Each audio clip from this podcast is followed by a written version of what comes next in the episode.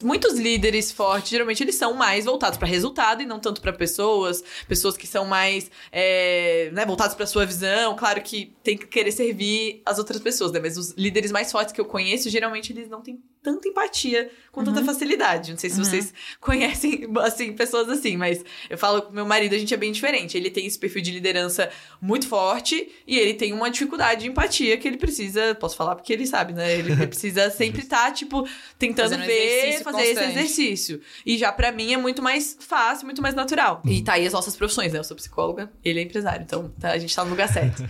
mas com certeza é uma habilidade que dá para ser desenvolvida.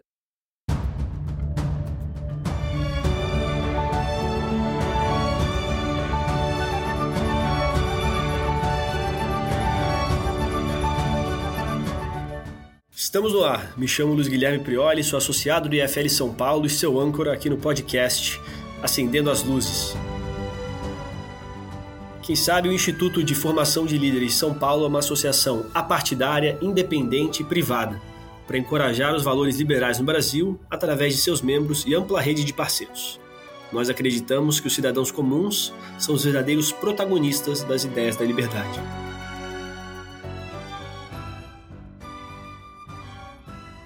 E hoje de co-host comigo temos Bruna Ruschel, que é associado do IFLSP, nutricionista da Lapra Bioevolution e mestranda pela USP. Olá! e também aqui ao meu lado Mariana Nascimento, que é advogada e trabalha em uma fintech, atualmente associada honorária do IFL São Paulo, foi vice-presidente do Instituto em 22 e diretora de comunicação em 2021. Oi, pessoal. E a nossa convidada especial, Alana Nijar, que é psicóloga formada pela Universidade Federal de Santa Catarina, especialista em TCC e mestrando em distúrbios, de distúrbios do desenvolvimento. Alana é fundadora do Psi do Futuro, uma empresa voltada a ajudar psicólogos a viverem a psicologia de forma moderna, dinâmica e acessível, e criadora do maior podcast de psicologia do Brasil, o Psicologia na Prática exclusivo do Spotify e que está no topo das paradas há mais de um ano. Alana. Oi! Muito obrigado por você estar aqui com a gente. E eu, pô, fico curioso pra caramba pra saber como que você começou tudo isso, né? Porque você tá com uma empresa, tá com um podcast, como que foi que você chegou nisso aí, na sua trajetória? Boa, obrigada pelo convite, feliz de estar aqui com vocês. Prazer é nosso. Então, assim, acho que eu sou a pessoa menos provável de me tornar uma líder da minha, principalmente dentro da psicologia, que é uma área bem antagônica, assim, ao empreendedorismo, uma área que é, inclusive, bem difícil de falar sobre questões de, de dinheiro, de prosperidade, de. até de liderança, assim. Por então, que seria isso, sim? Porque ele tem a, a faculdade, dependendo de se for uma faculdade pública, ainda mais, mas no geral tem um viés bastante ideológico. Então, uhum. como muitos cursos, né? Mas a psicologia tem, assim, um histórico muito social, que não é ruim, mas que, para quem não quer seguir essa área social, para quem quer empreender, quem quer, é, principalmente, seguir na clínica de forma autônoma, a gente precisa desenvolver habilidades de empreendedorismo. A gente precisa aprender a liderar a nossa própria vida, a nossa própria carreira. E quando eu me vi na faculdade, né? Já, eu, eu fiz engenharia, cursei um ano e meio de engenharia antes. Olha. É. Eu não sabia direito o que eu queria fazer. Engenharia do quê que você... Engenharia de alimentos. Caramba. É, Olha bem só. aleatória. Era para fazer engenharia civil, aí não passei, aí fui fazer. Eu sabia que engenharia era uma profissão, assim, que tinha um potencial de, de ser bem sucedida, e aí eu fui fazer isso sem muito autoconhecimento na época. Uhum. Quando eu decidi mudar, e aí fiz uma escolha mais pensando realmente no que eu queria, eu lembro só de pensar assim: eu vou fazer para eu trabalhar com RH, recursos humanos, eu vou trabalhar dentro de uma empresa, depois eu vou para uma multinacional e eu vou conseguir fazer dar certo na psicologia, embora era uma profissão muito até hoje, né? Hoje tem mudado, mas assim, muito mal vista no sentido de que não é uma profissão onde as pessoas prosperam. Uhum. E para minha família isso era bastante claro, a gente tinha exemplos bem ruins assim.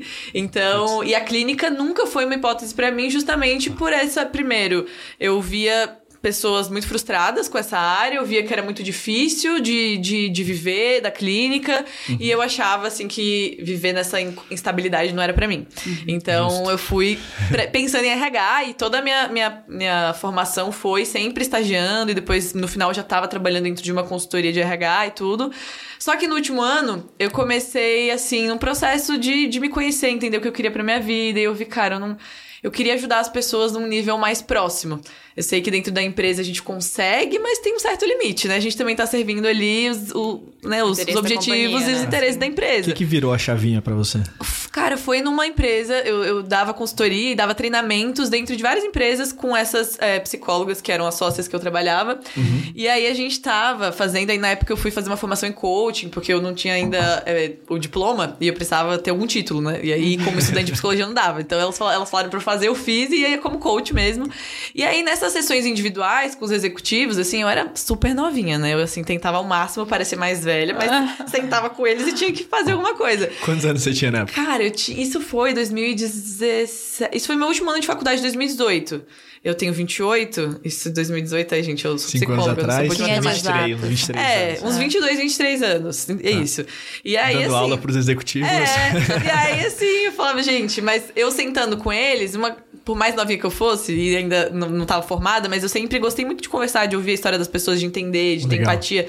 E fazendo isso, eu via que os problemas que eles tinham no trabalho tinha muito mais a ver com a vida pessoal deles e com questões da história deles do que, de fato, com o trabalho. Aí você tinha... conseguia agregar. É, né? aí só que eu queria ir, às vezes, por um caminho que não era. A empresa queria performance, desempenho, resultado, queria... E aí eu queria falar com ele sobre a história dele, quando ele tinha oito anos, o que aconteceu, e que é por isso que ele pensa assim. Aí eu comecei a ver, isso aqui que eu tô querendo fazer não é bem o que a empresa tá querendo que eu faça. Uhum. E aí, assim, ali começou a me dar essa, essa pontinha, assim, de, tá bom, acho que se eu fizesse, se eu pudesse atender, se eu pudesse ter toda semana esse espaço para ajudar essa pessoa sem nenhum interesse, ajudando o que ela acredita que ela precisa, Uhum. eu acho que eu ia ser muito feliz fazendo isso. E aí foi que eu decidi, tava até para ser sócia dessa consultoria que eu tava trabalhando, e aí no último ano eu falei, não, não é isso que eu quero, aí foi super difícil assim essa decisão, mas eu escolhi sair de lá. E nessa época, eu sempre gostei muito de estudar marketing digital. E eu comecei, já nesse, nesse momento na, na consultoria, eu, eu, gostava muito de escrever, de produzir conteúdo, isso já desde a faculdade, assim. Então, pra consultoria, eu fazia texto pro blog deles, de tipo, como fazer um recrutamento, habilidades que você tem que desenvolver para passar no processo seletivo. E eu comecei a, a tipo, você quer fazer uma pergunta? Não, quem te introduziu pro marketing digital? Cara, eu e meu marido, na, na época, a gente já fazia alguns cursos, a gente queria uma renda extra. E aí, na época, a gente aprendeu sobre a fórmula de lançamento. Eu também, cara. É, eu sou ah. economista formado, o Érico Rocha que me é levou pro economista. marketing. É, então. Exatamente. Aí a gente fez e a gente tava tentando fazer um curso até de outra área e tal. A gente Legal. vendeu, fez de tudo e tal, aprendemos muitas coisas e eu comecei a pensar. De repente eu consigo fazer isso pra mim como psicóloga, né? Por que não? Só que eu não conhecia nenhuma psicóloga na época que tivesse no digital, que tivesse fazendo um trabalho relevante lá. As poucas pessoas que eu conhecia, elas tinham aquele perfil, um perfil bem pessoal, bem. Assim, nada a ver com o que eu idealizava fazer. Mas eu decidi aplicar aquilo que a gente já estava fazendo, que eu já fazia, no meu, na minha rede social. E, nesse momento você atendia de segunda a sexta o dia inteiro? Então, aí isso foi depois que eu formei, né? E- Essa decisão de que eu ia pra clínica foi meu último ano de faculdade. Eu Tá. já comecei a abrir meu Instagram e compartilhar as coisas que eu estudava nessa época. Uhum. Então, nesse último semestre, eu fazendo isso, compartilhando as coisas que eu tava estudando, as pessoas já vinham perguntar: "E você tá atendendo?" Já tal. construiu autoridade. É, e eu falava, ah, eu não tô atendendo ainda, mas eu tinha formação de coaching. E às vezes eu vendia alguma coisa ali, atendia. E eu lembro que a primeira cliente que, que me pagou, assim, era uma mulher que eu conhecia, mas que morava nos Estados Unidos, e eu comecei a atendê-la online. E eu falei, cara, esse negócio funciona, dá pra atender online. Só que na psicologia, o atendimento online mesmo, ele só foi liberado como é Com a hoje. pandemia, né? Na verdade, foi novembro de 2018. Eu tava saindo da faculdade. Só que ainda tinha muita resistência. Meus professores falavam que não funcionava, que não dava pra fazer, que não era é, algo ético. E aí eu, eu saí, tipo, desapontando todos os meus professores, né? Porque já não gostavam muito de mim, que eu era meio burguesinha demais, acho, pra minha faculdade. Mas aconteceu que eu aí decidi sair e comecei a atender. Eu lembro assim, porque tinha essa demanda, a hora que eu peguei meu CRP, que é o, o código que a gente. O, o número lá que a gente precisa pra começar a atender, eu já tinha umas, umas cinco pessoas agendadas na semana, assim. E ali eu comecei, 2019. Foi o ano também que eu me mudei pra São Paulo, porque nessa época eu era de Florianópolis.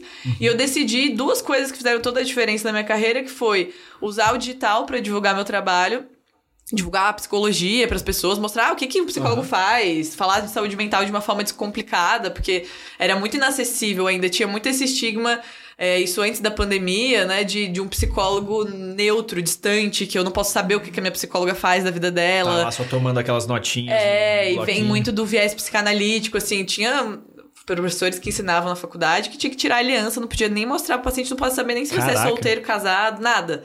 Se encontrar um paciente na rua, você atravessa pro outro lado, ele não pode. E você ir pra rede social e mostrar, compartilhar um pouco da sua vida, é, É era um- uma. Era totalmente disruptivo. Heresia. É, completamente. Eu era odiada, assim. Mas aí eu comecei a fazer e começou a dar muito certo. Então foi em seis meses de, for- de formada, eu tava com a minha agenda cheia, atendendo de segunda a sexta o dia inteiro. Online de casa, vendo o meu sonho, assim. Eu sou uma pessoa mais introvertida, então pra mim trabalhar de casa tava ótimo. E vivendo super bem, tipo, ganhando um dinheiro que eu nunca imaginei com seis meses de formada.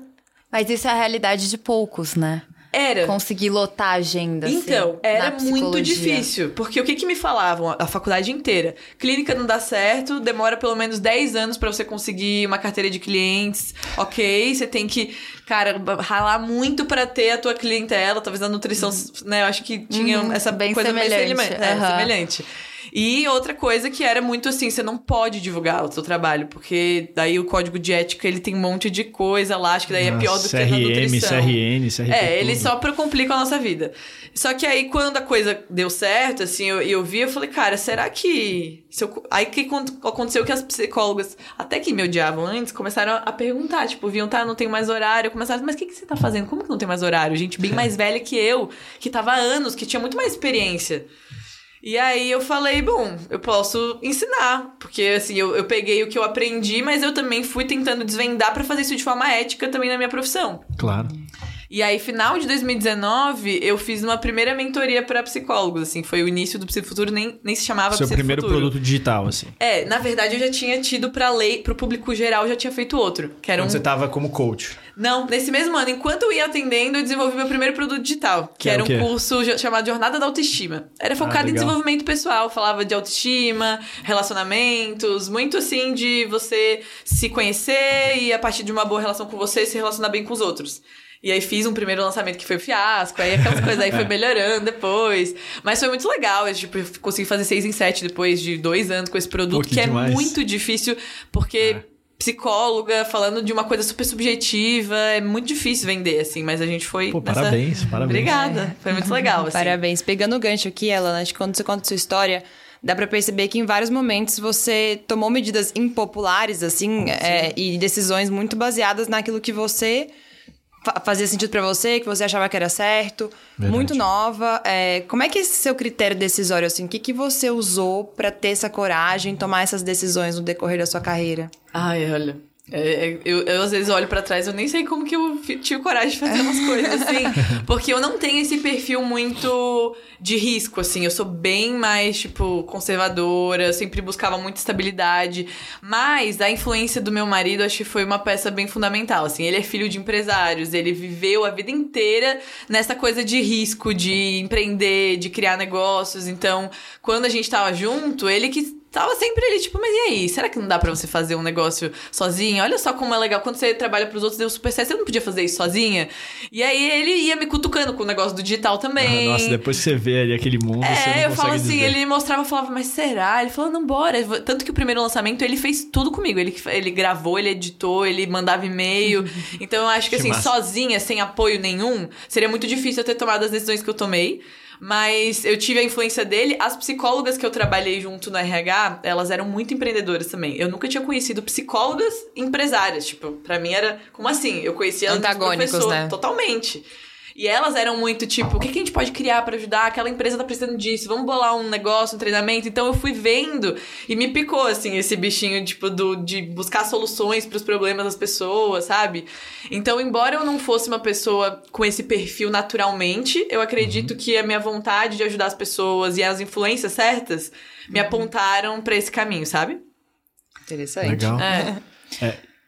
Não, e hoje em dia, né, durante a graduação, acho que na área da saúde, no geral, a gente não acaba aprendendo eh, como atuar no mercado, né? Como Sim, um empreender, pouco. a gente não, não entende nada sobre isso. Nada. Eh, quais você acha que são as principais eh, diferenças entre um profissional que dá certo na área da saúde versus um profissional que tem dificuldade de lotar a agenda no consultório, de ganhar uma renda maior, Boa. não sei? Cara, eu, se- eu sempre falo para as psicólogas que me seguem, assim, que se elas querem trabalhar com a clínica e de forma autônoma, não querem se submeter a ninguém, né, que é a maioria, elas vão ter que aprender a vender o trabalho delas. E essa é uma habilidade que eu detestava. E eu achava assim, eu não quero oferecer nada pra ninguém. É Se eles né? quiserem, eles vêm até mim, entendeu? E é muito essa mentalidade. Eu abro então meu consultório, eu tenho meu cartãozinho e, tipo, as pessoas vão vir até mim. Só que não existe que negócio que dá certo, assim. Não existe nenhum negócio. Mas a Tem gente que não... ser bom e parecer bom também. Exato. né? Então, obviamente, ter um bom trabalho, fazer uma boa entrega técnica, né? Só que eu vejo que esse não é o principal dificuldade das psicólogas, pelo menos, que é um povo que gosta de fazer curso, que sai da faculdade, já faz uma pós-graduação e estuda, estuda, compra livro, mas não adianta ter um monte de conhecimento e não saber verdade. divulgar nada disso e não saber é, mostrar para as pessoas. Né, o que o trabalho traz essa trans- transformação. Então, eu acredito que foi uma coisa que eu aprendi, eu detestava fazer isso, principalmente em lançamento, a hora que tinha que vender, eu falava, meu Deus, é muito ruim. a Fazer gente tem aquela essa... chamada final ali. Parece explicando. chato, né? Mas na verdade, quando a gente acredita que o que a gente tem pra oferecer pode transformar a vida da pessoa, não é pra todo mundo, mas é pra muita gente. Então, é, foi, foi transformando a minha cabeça, assim. Mas eu acho que essa, essa habilidade de, de venda, de divulgação do seu trabalho, do empreender, de buscar outras soluções que não o seu único produto, que foi uma coisa que eu nunca quis ficar só, só no atendimento individual. Eu sempre quis ser mãe, eu agora tenho um filho de um ano e três meses, já tenho um outro na barriga, então assim, não poderia ficar refém de horas individuais. Eu nunca quis traba também trabalhar CLT, depois que eu decidi que eu não ia para aquele caminho. Eu sempre falei, tá, eu quero empreender, mas não quero só vender meu horário, então eu preciso ter outras formas. Então eu fui sempre, tipo, fazendo workshops, palestras, tendo, dando treinamentos, tendo curso online. Aí depois esse, a, a gente começou o Psido Futuro, que aí foi início de 2020 que foi justo esse, esse início aconteceu de as psicólogas querendo aprender É, pós como, como que foi, assim, essa, esse início do Psi do Futuro? Foi uma Então, demanda que elas vieram pra você, que você é. já viu ali que tava reprimido, e aí você foi É, fazer? Exato, eu, eu fiz essa primeira mentoria final de 2019, ensinando o que eu fiz. Eu falei, cara, não sei se vai dar certo se outra pessoa tentar fazer. Ou se eu fui sortuda, se eu tenho. Mas vou ensinar. E deu muito certo. Eu lembro que essa primeira foram 10 psicólogas, assim, Aham. e muitas delas hoje vivem muito bem da psicologia. Uma delas, inclusive, assim, mudou de vida completamente. Ela morava numa comunidade do Rio de Janeiro, ela é negra, família negra, ela tem os filhos, todos. A, a vida deles mudou. Nossa, que legal impactar, né? completamente. Assim. É, então assim, eu vi, cara, pode- ela veio de outra realidade, não teve os privilégios que eu tive e ela conseguiu conquistar muita coisa. Então, quando eu vi que isso dava certo, eu falei, tá, então eu vou ensinar mais gente, porque eu não eu tenho um limite de pacientes que eu posso atender.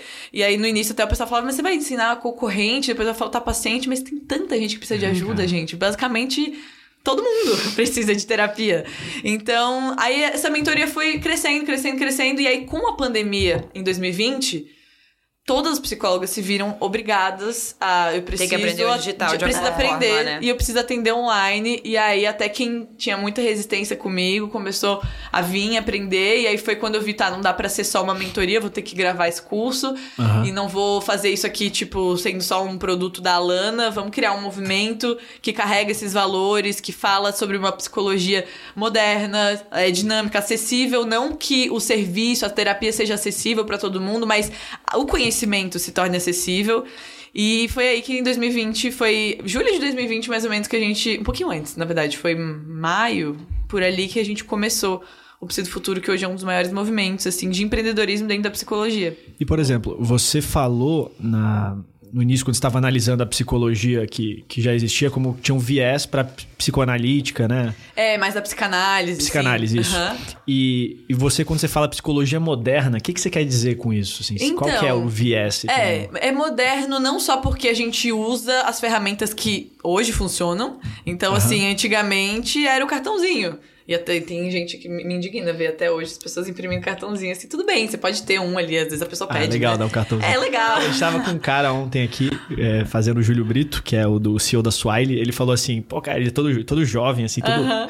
é, elétrico. E ele tava falou assim, cara, eu não, não abro mão do meu cartãozinho. É, porque- então, mas pode até ser legal, mas como única estratégia de captação de cliente, é meio arriscado, mas era a única que as É, psicólogas faziam, entendeu? esse é o seu E o boca a canal boca, de... né? Era o cartão, É boca a indicação, boca, boca a boca, indicação e, é. cartão. É, exato. Então, quando eu falo de moderna, é você usar as ferramentas certas assim. para alcançar as pessoas com o seu trabalho. É Legal. também você pensar em, em, em, terapias, e hoje em dia a gente tem uma tendência que aí se aproxima da, da saúde, assim, de práticas baseadas em evidências, que uhum. é algo muito moderno para psicologia. Em outras áreas, como a medicina, acho que até a nutrição tá bem mais avançada do que a gente nesse sim, sentido. Sim. Que a psicologia, assim, a, a, psicoterapia baseada em evidências é uhum. muito recente e muito difícil ainda das pessoas engolirem. Então, é, o trabalho com a terapia cognitivo-comportamental, que hoje é a abordagem que mais tem evidências que tá. amparam, que ela é uma das melhores linhas para muitos transtornos, para muitos tratamentos. O, que, o que, que, seria isso, assim? Porque é o TCC, né? Que TCC, você é especialista. terapia cognitivo-comportamental. É uma linha de, de terapia, uma abordagem. Então, assim, quando você vai buscar uma psicóloga, uhum. a maioria dos pacientes não sabe, mas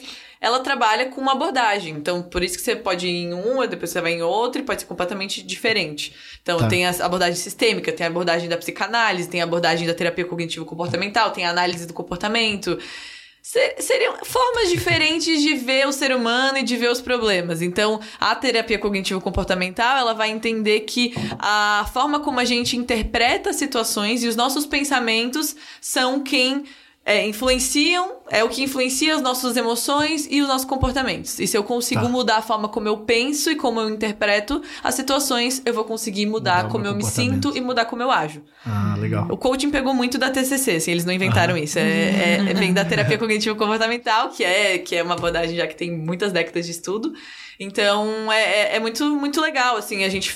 Não é uma coisa que eu falo tanto na, dentro do Preciso Futuro, não é, ai, todos têm que fazer isso. Não, de jeito nenhum, cada um escolhe. Mas, de fato, conhecer o que tem de mais moderno hoje na nossa prática é importante, né? Uhum. Legal. Alana, é, pegando aqui o gancho do seu lado empreendedora, você começou, formou em psicologia, uhum. é, hoje em dia tem uma empresa, tem que liderar pessoas. Que habilidades que você precisou desenvolver do ponto de vista de liderança para se uhum. tornar essa pessoa, assim com time, dificuldades, o que, que você precisou melhorar em você para ser uma líder melhor para os outros? Gente, Vocês é, estão é em quantos desafio. agora? A gente tá hoje, acho que a gente chegou em umas 35 pessoas, Caramba, mais ou menos. Bastante é. gente. Eu comecei em 2020, eu e meu marido, ele, ele é o CEO, eu sou a diretora criativa, digamos. eu sou a cara, né? Eu que apareço, que gravo, que falo e tudo, mas assim, essa parte mais de liderar, de trazer a visão, ele é ótimo nisso. E eu deixo com quem sabe fazer, mas eu tive que me desenvolver bastante também. Quando a gente começou em 2020, eu falei, tá, não dá pra gente fazer tudo sozinho. E a gente contratou duas estagiárias. Foram nossas primeiras, uhum. e assim, era remoto. Elas iam uma vez na semana, sentavam na mesa da minha casa, a gente conversava, depois a gente ia pro café, depois a gente alugou um. um um. Como que fala esses lugares que a gente subloca? Coworking. É, coworking. É. A gente tava na, lá no coworking, ficamos lá. E aí, em 2023, 22, 2021, a gente alugou a primeira sala. Depois a gente alugou a segunda, a terceira. A gente tá com quatro salas agora ali na, na Zaidan. É. Vocês têm vários produtos, né? A gente tem bastante coisa.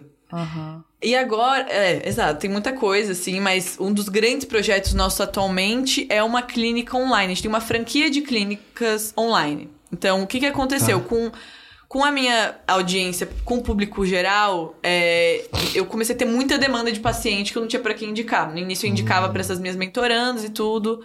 Eu fugi da sua pergunta. Mas... Imagina, depois a gente volta nela. é só pra falar que tem essa franquia. Depois, se vocês quiserem, a gente pode falar mais sobre ela. Mas voltando para as habilidades para assim, o que, eu, o que eu tive que fazer, eu sempre fui muito de trabalhar sozinha, assim. Eu tenho, eu tenho muita facilidade de me relacionar com pessoas, mas era muito difícil para mim conseguir passar o que eu queria. E eu, eu, no início eu falava, tá, mas como que ela vai escrever por mim? Como que ela vai fazer isso? Porque era muito a minha cara em tudo. E era muito difícil, é. assim, no início, delegar, Sim, delegar, coisas que eram da minha mente. Como que eu vou ensinar o que eu tô pensando, assim? Então, essa coisa de, de, de conseguir delegar, de primeiro ensinar, depois eu, eu acompanho a pessoa, de conseguir passar a minha visão, passar aquilo que eu acredito uhum. e que a pessoa ela acredite tanto. É, esse é um desafio que a gente conseguiu fazer, que é as pessoas, mesmo eu sendo a cara do negócio, as pessoas acreditaram, acreditaram tanto na visão Uhum. Que elas carregam aquilo como se fosse delas. Virou um movimento que saiu de mim, que era uma Cultura coisa que a gente, forte, né? Que a gente queria muito fazer. Que é tipo, é. alguém conheceu o Psi do Futuro sem me conhecer. Uhum. Isso era. Pô. Eu não achava que ia acontecer. E hoje que sim, legal. né? Então. A marca ser mais forte é, do que a Lana em é. si. Uhum. Então a gente. Te... Eu tive que aprender muito, assim, essa, essa questão de treinar pessoas, de influenciar dentro da minha visão, de conseguir tre... desenvolver. Porque no início a gente trabalhava muito com estudante de psicologia, porque a gente falava assim eu, eu queria que fosse alguém que conhecesse da psicologia. Eu preferia Sim. desenvolver nela habilidade de marketing do que eu ter que pegar uma pessoa que sabia marketing mas, e ensinar psicologia, ensinar empatia, ensinar a minha linguagem. Era mais difícil, sabe? Uhum. Hoje a gente até consegue pegar pessoas de outras áreas. Mas eu acredito que esses foram os principais desafios, assim. E eu, hoje eu, eu fico mais na parte de criação e essa parte de treinamento, de contratação e toda essa parte eu deixo com meu marido e com quem ajuda ele, assim, porque aí é muita coisa para mim, mas basicamente seria isso. Obrigada. Eu queria falar um pouco de ansiedade. Eu acho que no consultório, quando eu pergunto para as pessoas o que, que elas mais têm, é ansiedade. Mas como é que a gente caracteriza o transtorno de ansiedade generalizada? Até onde é uma ansiedade ou não é? Se tá muita gente ansiosa mesmo ou, ou uhum. se tem esse diagnóstico? É, todo mundo tem TDAH mesmo, assim? É, ansiedade, o TDAH, como é que é? Então, Conta um pouco mais, assim. Tem um lado muito bom da gente estar tá falando mais dos transtornos, mais da psicologia, que é as pessoas terem informação informação, né? E quebrar muitos estigmas, mas tem esse outro lado que é a pessoa querer se autodiagnosticar com um post que ela leu, né? Isso é meio complicado. Mas assim, de, de fato, os índices mostram que a gente tá cada vez mais ansioso. O Brasil é o país mais, mais ansioso, uhum. o quinto, se eu não me engano, em depressão. Então, de fato, a vida é como ela é hoje, né, gente? A correria que a cada um aqui tem a sua é. vida. A gente tem um milhão de demandas, um milhão de objetivos, de sonhos, de possibilidades que não se tinha há 50 anos atrás.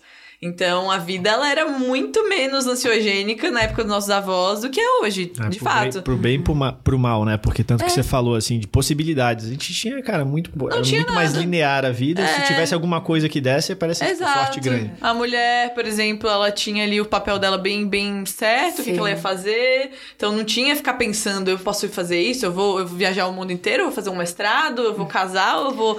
Então isso tudo já gera muita ansiedade por si só. Acho que essas comparações né? Eu vejo que quando eu tô trabalhando, eu olho no, no Instagram, as pessoas de férias, eu me sinto mal. Ou quando eu tô é. de férias, eu vejo todo mundo trabalhando, também fico, assim, cara. cara. Exato. E né? com quem você se é comparava é 50 anos atrás? Só com, tipo, a tua vizinha. É. Não tem. Tá, a vida era muito mais pacata, né? E, e a gente morando no, na, na né, capital do, do Brasil, né, quase, e, e conseguir viver uma vida com tudo que tem na modernidade, nos dias de hoje, sem ansiedade, é um desafio e é um exercício muito grande, vai exigir muita terapia, e aí você, dependendo da, se a pessoa já tem uma tendência mais ansiosa, ela vai com certeza sentir. Agora, ela vai ter um transtorno de ansiedade? Não necessariamente. Um transtorno, uhum. para ser diagnosticado, tem. Assim, a causa dele é multifatorial, então tem questões genéticas, tem questões ambientais, tem muita coisa envolvida, e não é porque você tá num período mais ansioso, porque aconteceu algo, você tá com uma coisa no trabalho, um desafio, que você tá com um transtorno, né?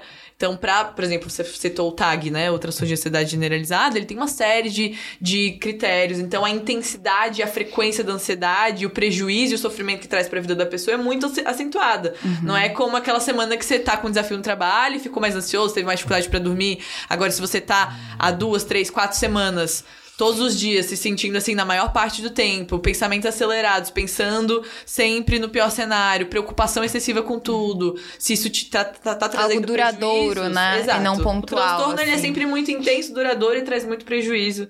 Quando tem um sofrimento assim, vale a pena buscar um profissional. E aí sim, ter o diagnóstico e buscar o tratamento. O caso do TDAH já é um pouco diferente porque ele é um transtorno do desenvolvimento. Então ele é um transtorno que ele não aparece. É um distúrbio do desenvolvimento. É um distúrbio do desenvolvimento, é, que eu estudo, que eu estudo, exato. Então ele, ele. A gente já, já nasce com essa predisposição e ali na idade escolar isso já começa a aparecer e a pessoa vive a vida toda tendo vários prejuízos se não foi diagnosticado, que é o caso de muitos adultos que hoje a gente tá vendo porque tá se falando e tudo, uhum. as pessoas tipo, meu Deus, eu tenho. Aí você Mas... lê o post, nossa, muito eu isso aqui. É, é só que assim, se você falar desatenção, é, todo mundo hiperatividade, hoje em dia tá todo mundo meio desatento, celular, então não é isso. Tomando café também o dia todo. Então Exato, fica... ah, esqueça as coisas, não sei o que mais. Se você olhar para tua vida desde da época de escola e você vê que teve um prejuízo com a atenção, que teve uma hiperatividade, que teve, tipo, dificuldade de, de, de aprender, de prestar atenção nas coisas e é uma coisa crônica a vida inteira, é muito possível que seja um diagnóstico, assim, de TDAH mas você tem que buscar um, um, um, psicólogo, um neurologista, um psiquiatra, né? Alguém que possa fazer esse diagnóstico e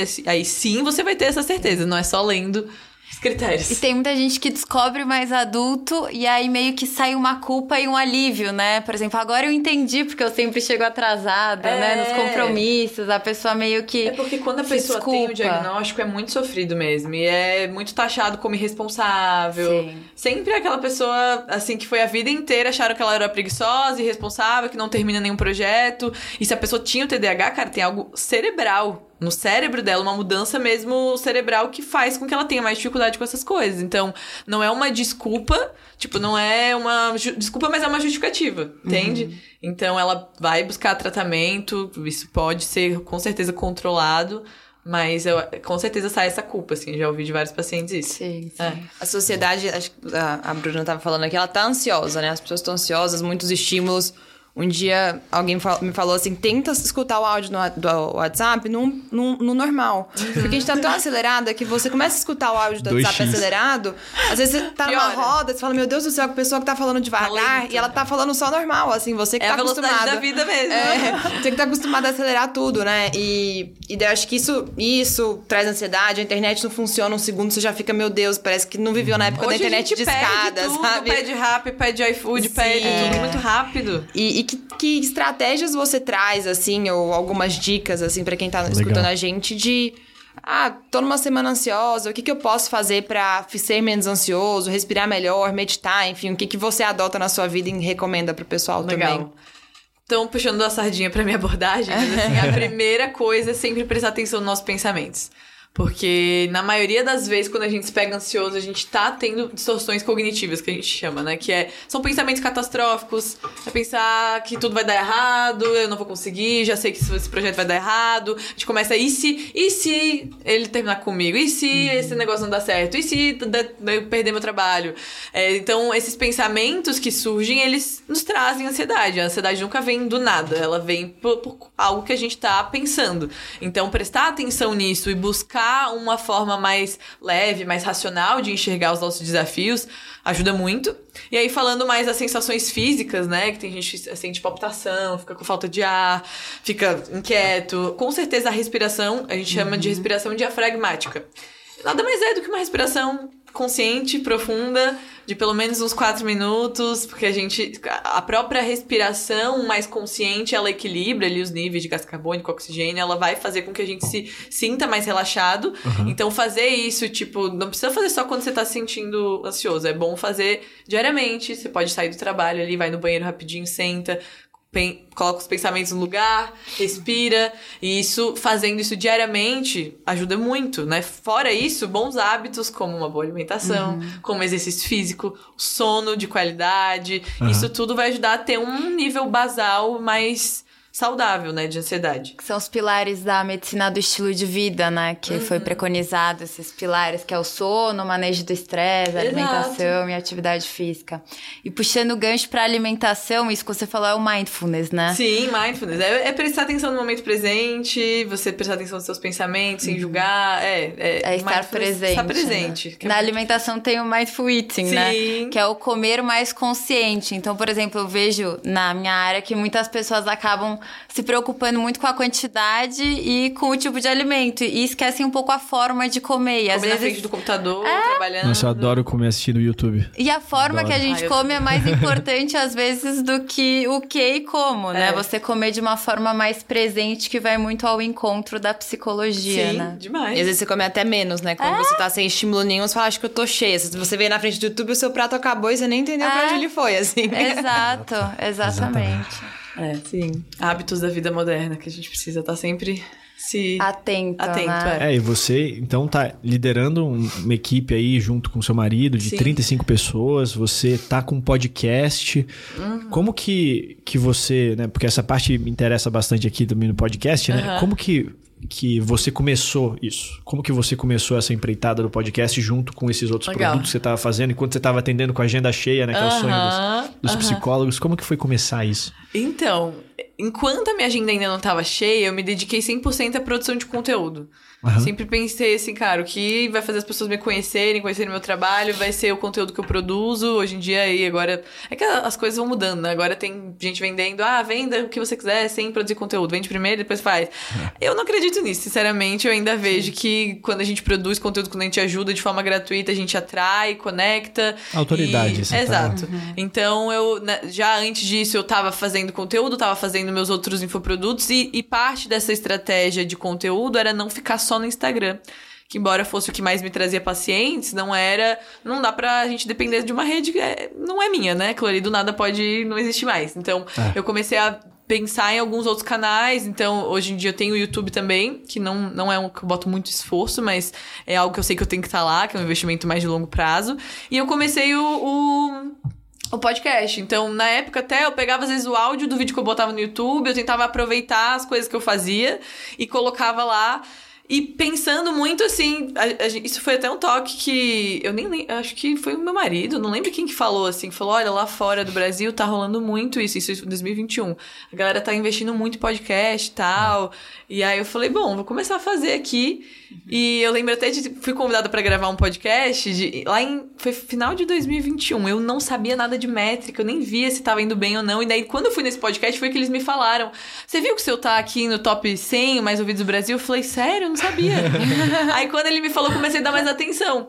Então eu fui assim, sempre a mesma matriz de conteúdo até hoje, assim. O que eu produzo, eu foco em produzir um conteúdo Tudo. pro podcast, dali vai meu conteúdo do Instagram, vai pro YouTube. Aquele conteúdo raiz que vira É, vários E conteúdos aí o pessoal me diferentes. ajuda Isso é a muito esperto, né? Pra otimizar tempo. Ah, com certeza. É, E você, pra- e você fazia você, né? Era você gravando o podcast, não era tudo. entrevistando pessoa, não, Não, era... sempre fui eu sozinha, gravei poucos até hoje com convidados. Então estra- eu sempre fazia assim, era muito prático, trazendo exemplos da minha vida e 10, 15 minutos, 20 minutos no máximo. Então não era. Legal. Tem aqueles que são, tipo, mais longos, mas eu pensava, cara, eu quero que seja uma coisa que a pessoa possa acordar, ouvir rapidinho e sair Pílulas, pro meu dia. né? É. Pílulas. Exato. Aham. E aí a coisa foi, foi, dando, foi dando bom, assim. Até que eu tava contando pra vocês que foi em 2000 e, final de 2021 que a gente teve aí essa, esse contato do Spotify e tal. E é o único podcast de psicologia que é exclusivo deles, assim. Então é muito legal ver que as pessoas É estão um achievement. buscando cada vez mais saúde mental. Isso é uma coisa que antigamente quem fazia terapia era considerado louco. E hoje em dia as pessoas estão gostando de falar que fazem, Era gostando um tabu, de... né? Assim, Era- nossa, Exato. posso contar que eu tô fazendo terapia, me julgar, Você né? Hoje em muito dia, se não faz, eu falo, meu Deus, você é louco, tem que fazer a pessoa terapia. posta que tá indo na terapia. né? Então, é muito legal, assim. Pra mim é realmente um ganho gigante, não só pra minha profissão, como pra, pra população. ter- Eles estarem valorizando tanto, né? Um conteúdo desse tipo. Ah, e a, a sua clínica digital, então você tá com uma, você teve uma demanda muito grande, né? Porque essa autoridade que você produzia conteúdo, todo mundo ia.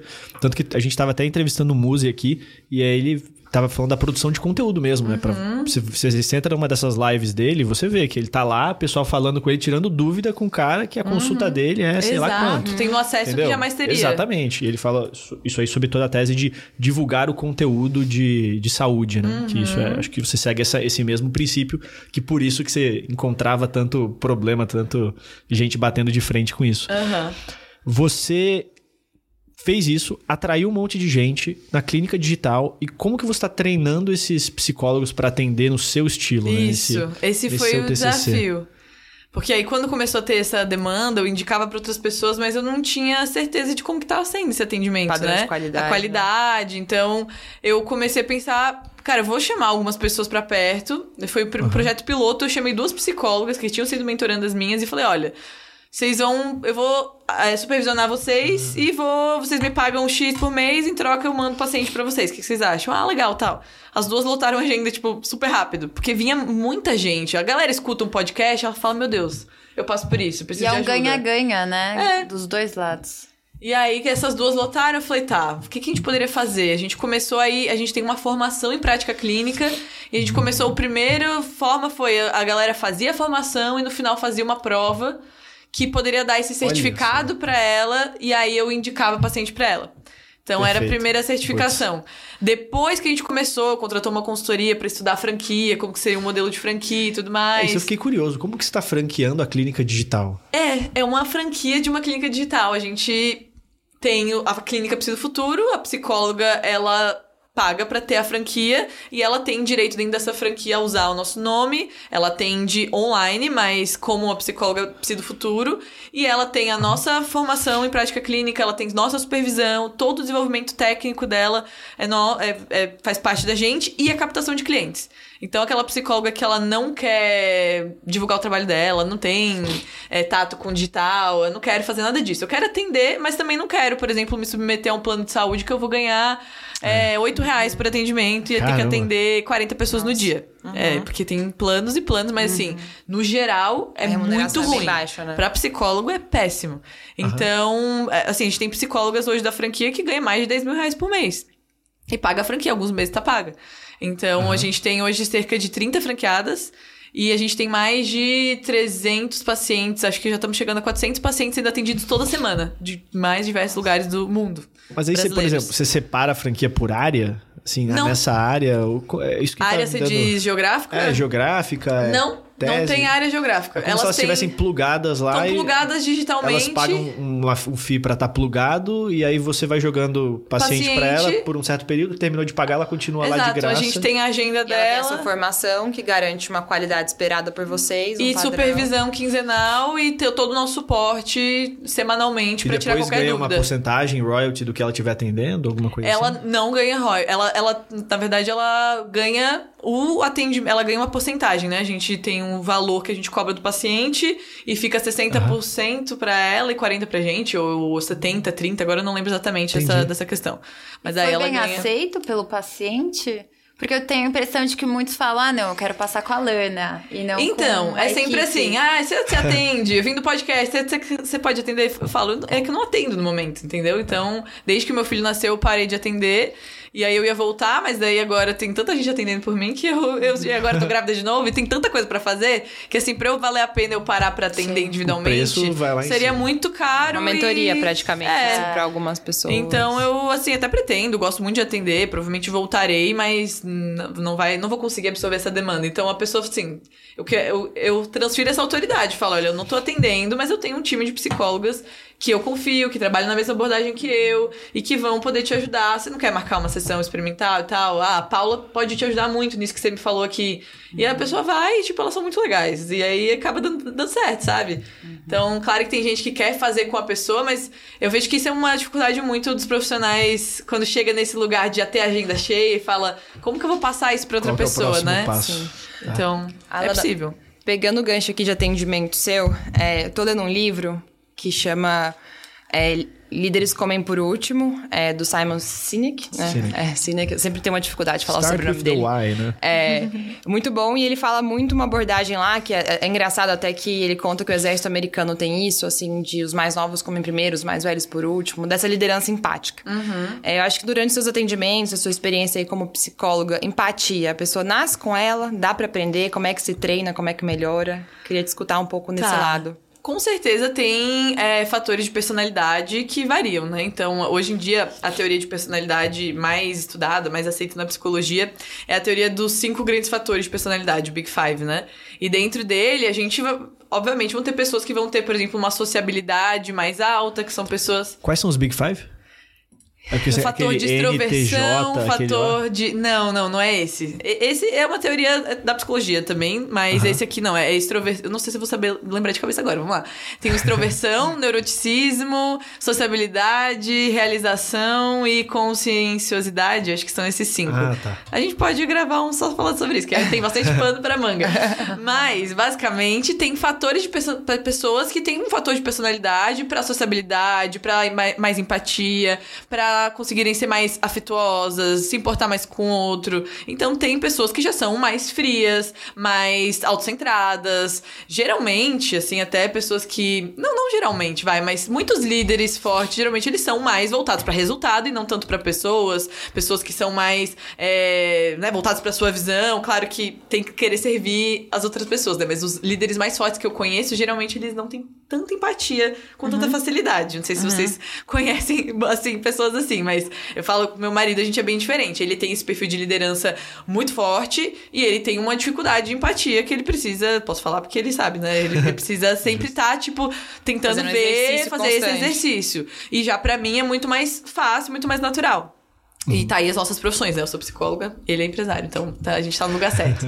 Mas com certeza é uma habilidade que dá pra ser desenvolvida, né? Então, como toda habilidade de, de relacionamento, de comunicação, as habilidades sociais, elas podem ser melhoradas. Vai, vai ter alguém que vai ser nato aquilo. Então, assim, tem aquela pessoa que é aquele comunicador nato. Desde criança, era o orador da sala, era aquela pessoa que ela era convidada para falar. Mas vai ter aquele outro que não teve esse mesmo, essa mesma naturalidade, mas que se treinou tanto, se desenvolveu tanto, que consegue fazer aquilo. Então, a, gente pode, com certeza, desenvolver, mas vai ser mais difícil para outras pessoas do que para algumas, né?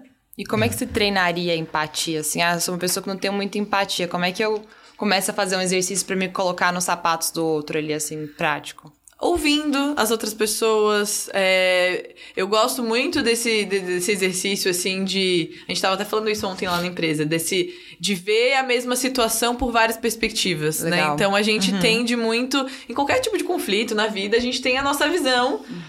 E a gente tende a ser muito enviesado sobre aquilo, mas se a gente vai ouvir a outra pessoa, ela também tem uma visão muito semelhante, e provavelmente a verdade não tá nem de um lado nem de outro, tem um meio termo nisso. E como psicóloga, tem que ter muito esse exercício, né? Porque você vai ouvir a história da pessoa, ela fala: "Ah, meus pais foram horríveis, eu Cheio passei de por viés, só que isso". você não tá ouvindo os pais, Só né? que eu não tô ouvindo mais ninguém. Eu tô ouvindo só ela. Então eu preciso acolher, com certeza. Não vou é, duvidar do que ela tá me contando, mas ao mesmo tempo, eu sei que aquela não é a verdade absoluta, que aquela mesma situação tem diversos aspectos. Então, se a gente consegue treinar isso na vida, assim, eu falo sempre isso pro meu marido, porque quando tem um conflito, às vezes ele é tipo, não, é porque é isso. Tipo, Aí ele taxa a pessoa. A pessoa quis me fazer de palhaço, às vezes no trânsito. Até citei isso no, no podcast esses dias. Ele dirigindo, às vezes uma pessoa corta ele e fala que essa pessoa quis me fazer de palhaço, só pode. Mas tem certeza? Tipo, te odiou em Ela te odiou particular particularmente, ela olhou pra Pá, você, eu vou te fazer cara- de palhaço hoje. Cara, ela nem viu muitas vezes. Eu corto direto as pessoas, sou distraída no trânsito, eu não tô querendo fazer ninguém de palhaço. Então, às vezes, eu faço exercício, exercício com ele. Vamos pensar, às vezes é uma pessoa que tá com muita pressa, tá passando por um dia ruim. Então, tentar ver outras possibilidades. Pode ser que ela realmente tenha feito por mal? Cara, Pode. Criou uma inimizade É, carrinho do lado. mas é muito difícil. Então, em situações do dia a dia, a gente parar por um momento e falar, tá bom, que outras possibilidades de enxergar essa situação existem? E às vezes você ou- ouvir outra pessoa, você fala, olha, eu tô vendo essa situação desse jeito. Que outra forma teria de ver? Como que essa outra pessoa pensaria? Então, tem que ter bastante, assim, bastante esforço e dedicação, mas é muito possível, com certeza. Isso Muito é uma legal boa de ter estratégia. perspectivas diferentes. É. É, super É, importante. perguntas, cara. Perguntas são Fazer coisas muito perguntas. boas que abrem. Eu tava estudando lá uma, uma bolsa que eu ganhei pelo IFL para Georgetown. Legal. E a gente teve uma aula de formação de líderes que era uma aula literalmente focada em fazer perguntas. E aí eles fizeram uma pirâmide de diferentes níveis de perguntas que abrem mais possibilidades, né? A que estava no topo é sempre aquela por quê? Né? Por que, que você faz isso? Cara, você nunca vai ter uma resposta assim, simples. E depois, então, você tinha como, qual, que são as coisas que abrem bastante. Então, é, ajuda, ajuda realmente muito, né? Como que a outra pessoa veria aquilo? Nossa, a pessoa pode discorrer um monte. E, e, por exemplo, você falou nesses cinco traços. Aham.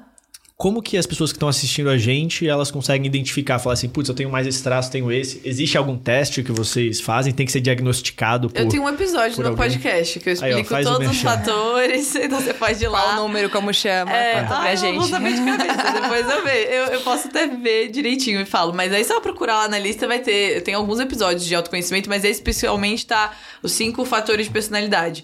E tem testes também que podem ser feitos. Tem um teste específico que é muito bom, que é, da- só pode ser aplicado por psicólogos, que é a bateria fatorial de personalidade, o BFP. Tá. Muitas vezes em processo seletivo a gente fazia muito esse, esse teste, ou na LPI. Então, se você quer ter um resultado bem assertivo.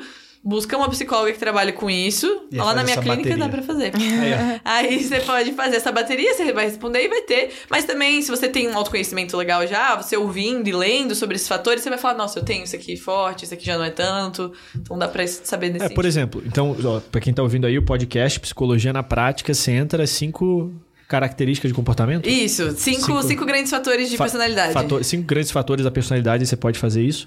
E o BFP, como que as pessoas elas entram em contato, por exemplo, com a Psi do Futuro para para marcar alguma coisa com as suas psicólogas, com Você as pode ir no meu perfil no Instagram, Alana Nijar, e aí no meu link da bio tem um link lá pra preencher um formulário, colocando que que você, qual que é o seu objetivo na terapia e tudo Legal. mais, e a nossa equipe entra em contato. Legal, legal. E a gente, antes de, de evoluir um pouquinho mais, eu queria fazer um agradecimento aqui aos nossos patrocinadores, nosso patrocinador aqui agora, que é a Blue Space, esse estúdio bonito que vocês estão vendo aqui, né? Ele fica aqui na Vila Olímpia, tá brigando todos os nossos podcasts. Então, se você tem interesse, às vezes, em fazer podcast, é, quer gravar alguma, algum tipo de conteúdo, você pode entrar em contato com eles da Blue Space. E, Alana, Oi. você a gente falou de liderança, você tá, você teve essa transição de uma profissional liberal para uma executiva. né? Tanto que você falou assim, cara, não, não faz mais tanto sentido atender porque agora eu tô nessa transição, eu sou uma executiva. Sim. Que líder você admira? E por quê? Assim, que que você, quando você fala assim, cara, você é executivo, eu sou, eu sou uma líder, queira ou não, né? Você é. Sim, sim. Que, quem é um líder que você admira, assim, por quê? Cara, eu vou. Assim, eu não sou essa pessoa de ler muitos livros de liderança. Eu, eu, eu, eu aprendo por, assim, por osmose do meu marido, que lê Simon Sinek, que vê lá Steve Jobs, não sei o quê. Então, assim, por isso que eu falo. Até é difícil, às vezes, eu, eu falo que eu sou uma empresária, porque eu sou. Mas, assim, eu acho muito louco. Eu ainda me vejo como psicóloga, embora eu produza mais conteúdo, não atendo, né? Mas é muito louco como eu cheguei nesse lugar, assim, porque eu realmente sempre falo para as pessoas, eu era super insegura, eu nunca fui essa habilidade, essa habilidade nata para me comunicar. Eu sempre fui muito boa em ouvir as pessoas, ajudar as pessoas, em atender. Isso sim, sou muito boa. E aí, por esse desejo e também de escrever, de compartilhar, eu acabei descobrindo que eu me comunicava razoavelmente bem, porque as pessoas gostavam de me ouvir. Mas nunca foi, assim, uma grande ambição, sabe? Mas falando de, de líder, e até puxando que esse, esse livro me lembrou muito a liderança de Jesus. Então, assim, quando a gente fala desse líder que, que serve, desse líder que se coloca em último lugar, desse líder que Jesus lavava os pés dos discípulos, e ele é o maior líder da história pra mim, porque foi um cara que há mais de dois mil anos atrás começou um movimento com 12 pe- pessoas que até hoje é a maior religião do mundo, sabe? Exato. Então, é, é alguém que me inspira muito por esse, esse lugar, assim, eu não sou tão movida por, assim, ambição, eu não sou aquela gestora que sabe os- as métricas, tipo, isso realmente não é o meu forte, mas quando eu penso em fazer o que eu faço, eu sempre penso que transformação que eu posso gerar na vida das pessoas, como que eu posso servir as pessoas, como eu posso usar o meu conhecimento, o meu talento, aquilo que eu tenho, pra tra- trazer algum tipo de transformação, sabe? Então, é o líder que me veio agora na cabeça, assim. É, essa é, muito, é muito legal essa pergunta, assim, porque você consegue identificar o que, que a pessoa admira, né? O que, que ela, Aham. ela tá. A gente teve essa resposta também ontem no último podcast. Sério? Sabe essa resposta? Falou Jesus Cristo também. e eu acho que é a, a resposta que eu também daria. Quando É mesmo? perguntasse a- Que legal. muito sobre a pessoa. Não, né? muito, total, cara, total. Que legal. Gente, queria agradecer aí presença de todas Muito pro bom. Muito obrigada. podcast aqui. Onde que as pessoas podem te encontrar? Então, no Instagram, arroba Alana Instagram, Anijar. arroba Alana Nijar, Alana normal, A-N-I-J-R. A Nijar, que às vezes as pessoas têm dificuldade com o sobrenome. Podcast Psicologia na Prática no Spotify. No YouTube também, com o meu nome, você encontra lá mais conteúdos em vídeo. Essas são as principais redes que eu tô mais presente. Perfeito, perfeito. E lembrando aqui do fórum, décima edição do Fórum Liberdade e Democracia, que vai acontecer no Teatro do B32, na Faria Lima. Faz a pré-inscrição no fórumsp.org para você não perder as os primeiros lotes, vão ser apenas 500 lugares e a gente tem umas coisas planejadas bem interessantes. O tema desse ano é da pobreza à riqueza das nações. Então, Vai estar imperdível, hein? imperdível, Evento imperdível. transformador. Todo ano você chega no fórum e sai Quero de forma ir. diferente. É, impossível, assim, não sair de lá picado com alguma coisa que você aprendeu ali. É, é incrível o Exato. evento. Legal. Bem, gente, muito obrigado e até a próxima. Tchau, tchau. Tchau, tchau.